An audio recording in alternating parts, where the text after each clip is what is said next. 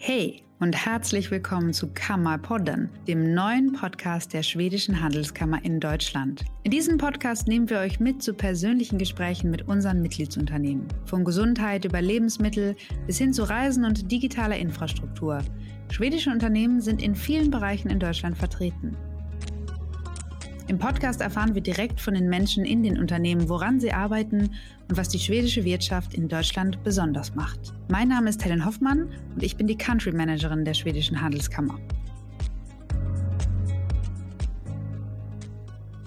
Dieser Podcast wird unterstützt von Parkstar und Rebuy Consulting. Wussten Sie schon, dass bereits über 190 Städte mit Parkstar zusammenarbeiten? Mit der digitalen Parklösung für Unternehmen und Städte zahlen Nutzer keine Servicegebühren und Städte profitieren von attraktiven Parkraumlösungen. Mit dem Stichwort Handelskammer schenkt Parkstar jedem Unternehmen eine dreimonatige Pilotphase. Erfahren Sie mehr unter parkstar.de. Rebuy Consulting ist der richtige Partner für europaweites Recruitment von Management und Spezialisten. Auch bei der Personal- und Organisationsentwicklung steht Rebuy Consulting Ihnen zur Seite. Alles Infos dazu finden Sie auf rebuyconsulting.de.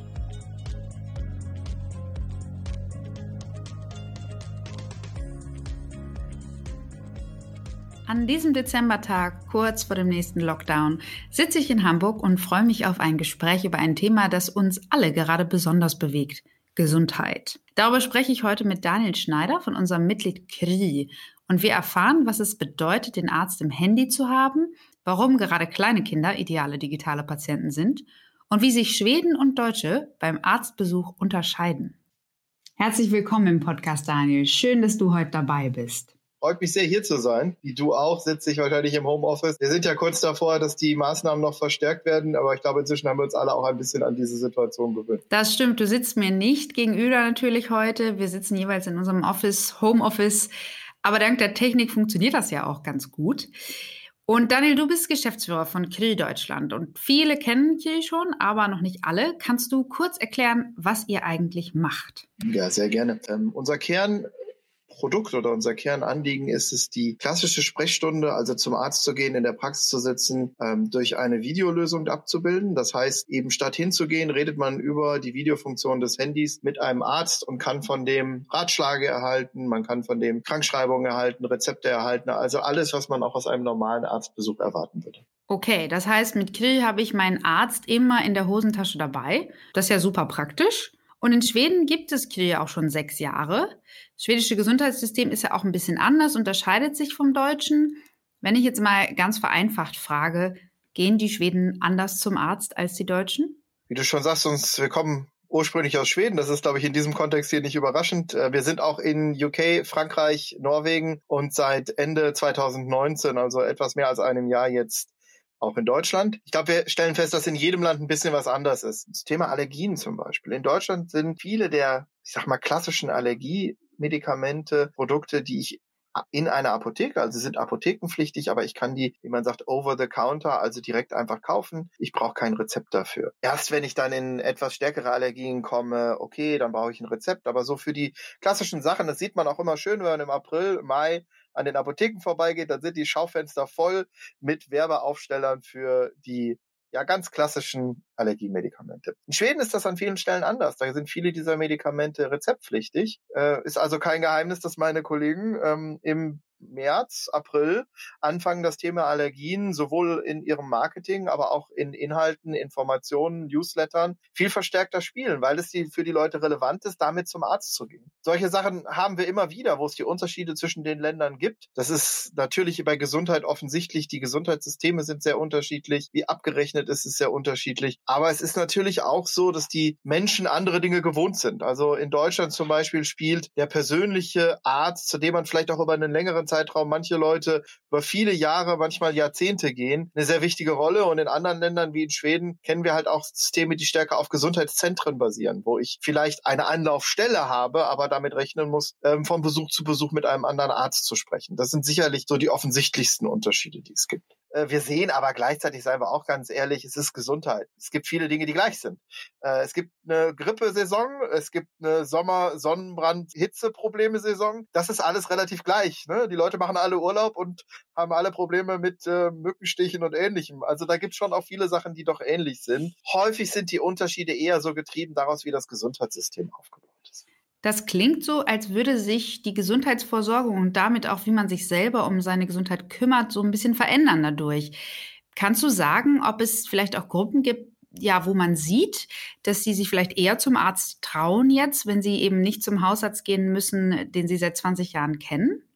Naja, ich glaube, wir alle haben in den letzten Monaten ja gelernt, mit dem Thema Infektionen und Ansteckungsgefahr anders umzugehen und sind vielleicht alle auch ein bisschen bewusster geworden. Jetzt nicht nur beim Händeschütteln oder bei Umarmungen, sondern halt auch beim Thema, ich sitze in einem Wartezimmer, um mich herum sitzen Leute, die husten, äh, die krank sind, krank aussehen und ich habe vielleicht nur was Leichtes und brauche vielleicht nur ein Rezept oder einen Ratschlag. Ich glaube, da sind wir alle ein bisschen sensibler geworden. Ähm, gleichzeitig ist es aber natürlich auch so, dass es bestimmte Dinge gibt, die einfacher sind zu lösen. Gerade so im Bereich von Hauterkrankungen, Dermatologie kann man über Video sehr gut eine erste Analyse machen, den ersten Blick drauf werfen als Arzt und dann schon die nächsten Schritte einleiten. Und man soll auch nicht verschweigen, es gibt natürlich auch bestimmte Themen, die so unter das Thema Schamgefühl passen. Ne? Also da gibt's äh, einige Themen, äh, Sexually Transmitted Disease ist sicherlich ein, äh, das sofort heraussticht, wo man vielleicht auch erstmal einen Kontakt mit einem Arzt haben will, ja, der einem vielleicht nicht zu sehr auf die Pelle rückt, wie man im Deutschen so schön sagt. Ja, das kann ich mir vorstellen, dass da mehr aufgedeckt wird und mehr vielleicht auch geheilt wird, wenn man zu jemand gehen kann, den man nicht noch privat trifft oder beim Rewe um die Ecke nachher sieht. Ähm, es gibt aber ja schon länger Arzthotlines, ärztlicher Bereitschaftsdienst, Notdienst, wo man auch anrufen kann. Man muss auch nicht im Wartezimmer sitzen, kann trotzdem mit Medizinern sprechen.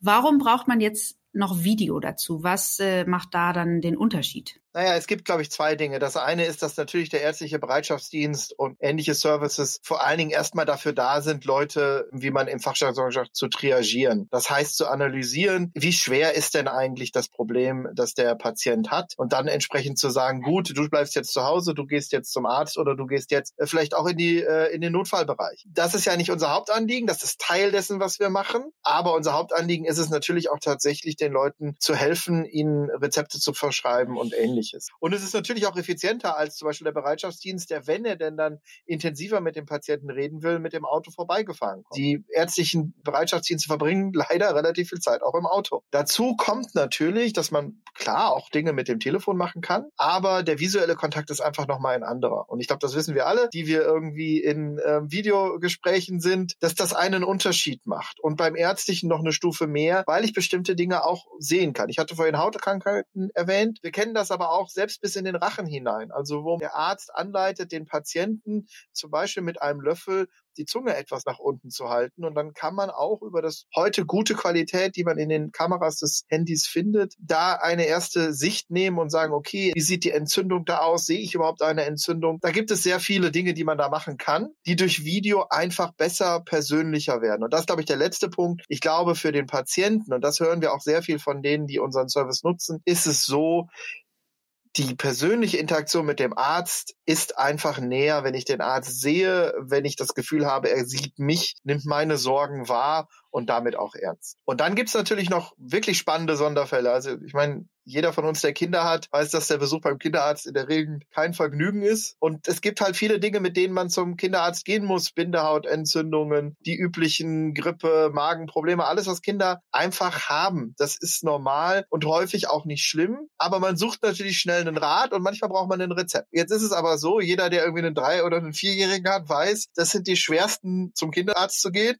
weil da ist sozusagen irgendwie das Bewusstsein und die Fähigkeit, über die eigenen Schmerzen zu reden, noch nicht so ausgeprägt wie bei einem, keine Ahnung, sieben, acht, neunjährigen. Und es ist aber auch natürlich schon äh, eine starke Persönlichkeit, die sich da auch widersetzt und nicht will. Und da haben wir einfach auch festgestellt, an vielen Stellen ist dieses mit Mamas Handy oder Papas Handy dann mit dem Arzt zu sprechen, das hat ja schon wieder den eigenen Reiz, das ist interessant und man muss ja dem Arzt auch nicht so nahe kommen. Aber der Arzt kann trotzdem Fragen stellen, kann das Kind beobachten und in der Beobachtung zum Beispiel auch selber entscheiden, okay, ist das Kind jetzt lethargisch oder ist es aktiv? Das sieht der Arzt dann ja recht gut. Und ich glaube, da gibt's für Eltern einfach diesen Moment der Sicherheit, weil wenn man nicht selber Mediziner ist, kennen wir das alle. Man ist sich unsicherer. Und als Erwachsener, naja, da steht man mal ein Wochenende mit Fieber durch und sagt, komm, geht schon. Aber das ist halt was anderes, wenn es das eigene Kind ist und irgendwie der zweite Abend mit Fieber anbricht, dann will man zumindest mal einen Arzt haben, der einem sagt, okay, mach dir keine Sorgen oder halt eben auch sagt, nein, jetzt ist der Moment, wo du vielleicht in eine Notaufnahme fährst. Das ist einfach bei Kindern, glaube ich, noch eine Nummer wichtiger.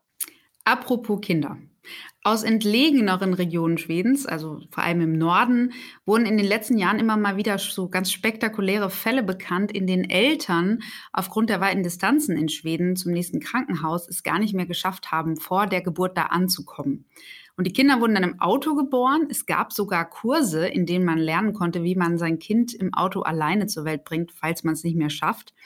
Könnte man in so einem Fall den digitalen Doktor anrufen und dann Geburtshilfe per Videochat bekommen? Ja, ich glaube, da müssen wir schon irgendwie realistisch sein, was die Telemedizin kann. Ich meine, in einem akuten Notfall ist, glaube ich, jede Hilfe besser als keine. Und in dem Fall, den du beschreibst, wenn ich tatsächlich jetzt in einem weitläufigen Land wie äh, Teile von Schweden, da kann ich mir vorstellen, dass auch das besser ist, als keine Hilfe zu haben. Jetzt ist die Situation in Deutschland ja in der Regel eine leicht andere, was so die geografischen Distanzen angeht. Wir glauben daher ganz am Ende, dass äh, die Videosprechstunde ist sicherlich nicht das Ende der Digitalisierung des Gesundheitssystems, ist sicherlich auch kein Ersatz, sondern für uns ist es eher ein weiterer Baustein, mit dem wir einfach vielleicht in Zukunft viele der Dinge, die wir so an Alltagserkrankungen haben, erstmal mit einem Arzt besprechen müssen, ohne dass wir dafür zum Arzt gehen müssen, sozusagen. Das aber dann trotzdem dieser Arzt halt auch sagen kann, nein, bei dem Thema, geh jetzt bitte zum Arzt, mach bitte ein Röntgenbild, ein EKG, eine physische Untersuchung, das ist davon unbenommen. Und jetzt seien wir ehrlich, wir hoffen ja immer, dass wir nicht in die Situation kommen, dass die Kinder im Auto geboren werden müssen. Ich weiß nicht, ob unsere schwedischen Kollegen sowas mal hatten. Ähm, ich glaube, es ist eher unser Anliegen, wie jeder Arzt auch, das zu vermeiden. Aber wenn es dann passiert, wird man sicherlich auch damit umgehen müssen.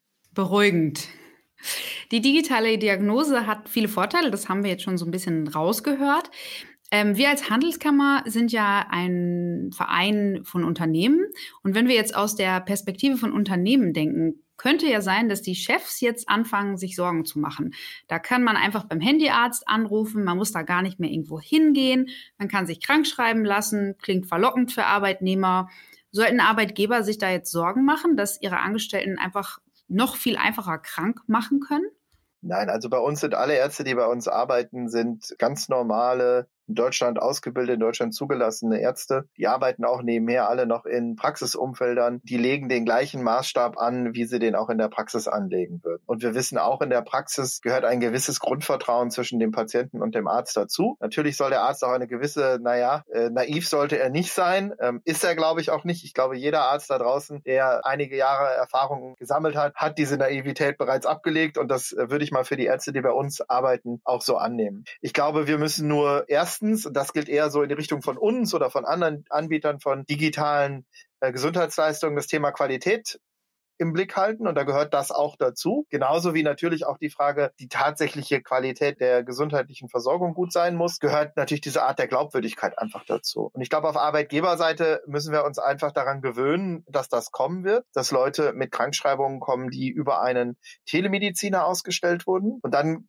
ist es am Ende für mich eher die Frage, äh, was ist überhaupt das Verhältnis zu den Arbeitnehmern? Weil wenn ich da jemanden habe, der bewusst mich versucht zu täuschen, dann habe ich ja eigentlich ein ganz anderes zugrunde liegendes Problem. Das sollte ihm vielleicht nicht so leicht gemacht werden, aber ich glaube, da sind unsere Ärzte schon aufmerksam genug. Ich kann, ohne zu viel zu verraten, durchaus erzählen, dass eine der, sag mal, wenn wir negative Kritik geben, ist das Thema, der Arzt wollte mir jetzt keine Krankschreibung ausstellen äh, oder gar rückwirkend. Das ist schon ein Thema äh, für manche Leute, aber so sehen wir uns nicht. Wir wollen normale, hochwertige, Gesundheitsvorsorge bereitstellen, den Leuten helfen bei ihren gesundheitlichen Problemen. Da kann auch eine Krankschreibung dazugehören. Und dann finde ich persönlich ist auch im Sinne des Arbeitgebers lieber, dass die Leute schnell gesund werden, die Krankheit nicht ins Büro tragen, sondern den einfachen Weg des Telemediziners nutzen können und dann hoffentlich auch schneller gesund werden, wenn sie nicht noch eine halbe Stunde, zwei Stunden in einem Wartezimmer verbringen müssen. Wie sich das genau auslebt, ich glaube, da wird man nochmal auch analysieren müssen. In Schweden haben wir im Grundsatz bisher an der Stelle einfach sehr gute Erfahrungen gemacht. Das klingt gut und du hast wahrscheinlich recht. Wer krank feiern will, der wird einen Weg finden. Der kann eben auch Praxishopping machen und ganz viele Ärzte ausprobieren, bis er dann krankgeschrieben wird. Aber eigentlich will man ja sowieso viel lieber gesund sein. Lass uns doch mal zusammen einen Blick in die gesundheitliche Glaskugel wagen. Ähm, was denkst du, was denkt ihr bei KRI? Wie wird die digitale Gesundheit in Zukunft aussehen? Was können wir uns äh, vorstellen, was können wir erwarten? Ja, ich glaube, wir stehen im Bereich Gesundheit. Das ist noch so einer der Felder, wo das Thema Digitalisierung gerade erst so richtig anfängt zu greifen. Ähm, das macht natürlich total spannend, weil ja, man viele der, ich meine, im Thema Handel, E-Commerce haben wir uns ja inzwischen dran gewöhnt, dass man fast alles online bestellen kann. Also das ist ja fast schon ein alter Hut. Und in Gesundheit sind wir noch ganz am Anfang. Da gibt es auch noch große Unterschiede zwischen den Ländern. Also in Deutschland ist eine große Herausforderung noch das Thema elektronische Rezepte und äh, Krankschreibung und ähnliches zu haben. Das kommt jetzt in den nächsten, naja, so wie es im Moment aussieht, ein bis zwei Jahren wird das in Deutschland endlich soweit sein. In anderen Ländern ist das gang und gäbe. Ähm, das ist, äh, wenn ich mit meinen Kollegen da rede, äh, sind die immer erstaunt, dass wir da noch äh, nicht so weit sind. Wenn man jetzt mal weiter guckt, glaube ich erstens, dass das solche Dinge wie Videosprechstunden oder der Austausch von Rezepten, Gesundheitsinformationen, elektronische Patientenakte, dass wir das mit dem Handy machen, das wird für unsere Kinder normal sein. Also ich glaube, die werden uns eher ansehen und sagen, wie früher seid ihr mit jedem Quatsch ins Wartezimmer gegangen. Da gehe ich doch nur hin, wenn ich was Ernstes habe. Und das wird, glaube ich, vielleicht sogar schneller gehen, als wir uns noch, noch klar sind. Ne? Also wir haben einfach dieses Jahr gesehen, dass die Wahrnehmung für Videosprechstunden sehr stark zugenommen haben und sich viel mehr Menschen immer mehr in Deutschland vorstellen können, das zu nutzen. Wenn man jetzt mal einen ganz kleinen Blick weiter rausschaut, da ist es immer so mit der Glaskugel, ne? Das ist so eine Sache. Also ich glaube, wenn wir alle mal 10, 15 Jahre zurückgehen und mal vor die iPhone-Zeit gehen, aber da konnten wir uns vieles nicht vorstellen, was wir heute mit einem Handy machen. Ich weiß doch, die ersten Diskussionen, das braucht doch keiner. Äh, wofür braucht man das denn? Ja, und was machen wir heute? Heute gucken wir Filme auf unserem Handy und drehen selbst Filme damit. Also da hat sich viel getan. Ich glaube, im Gesundheitsbereich gibt es ein paar spannende Sachen. Ein spannendes Thema ist sicherlich, wie wir die Ärzte in ihrer Arbeit unterstützen. Weil heute ist einfach beim Arztberuf das Thema Erfahrung ist ein unglaublich wichtiges wichtiges, deswegen sind die Ausbildungen auch so lang. Trotzdem ist es immer nur eine Einzelerfahrung. Der Arzt macht seine Erfahrung und ich glaube, wir können mit datengetriebenen Methoden in Zukunft ihm Entscheidungshilfen geben, wo wir einfach auf Daten basiert sagen können, okay, bei diesem Muster des Patienten, mit diesen Vorerkrankungen, mit diesen Messwerten, hier ist die beste therapeutische Empfehlung. Das heißt nicht, dass der Computer das übernimmt, aber dass er sozusagen die Erfahrung von vielen Fällen zusammennehmen kann und dem Arzt damit Unterstützung geben kann. Ich glaube, das ist ein sehr spannendes Thema, das wir alle kommen sehen werden. Das dann auch darüber hinausgeht, was wir in unserem Alltag ja in der Interaktion mit Ärzten und Apotheken machen, wird das sicherlich ein äh, sehr großes Thema werden. Das wird eine spannende Zukunft, die wir ja auch noch erleben werden. Ich glaube, wir haben heute sehr viel darüber gelernt, was digitale Zusatzangebote für unser höchstes Gut, die Gesundheit, leisten können. Und danke dir, Daniel, dass du uns da Einblick gewährt hast und heute unser Gast im Kammerpodden warst.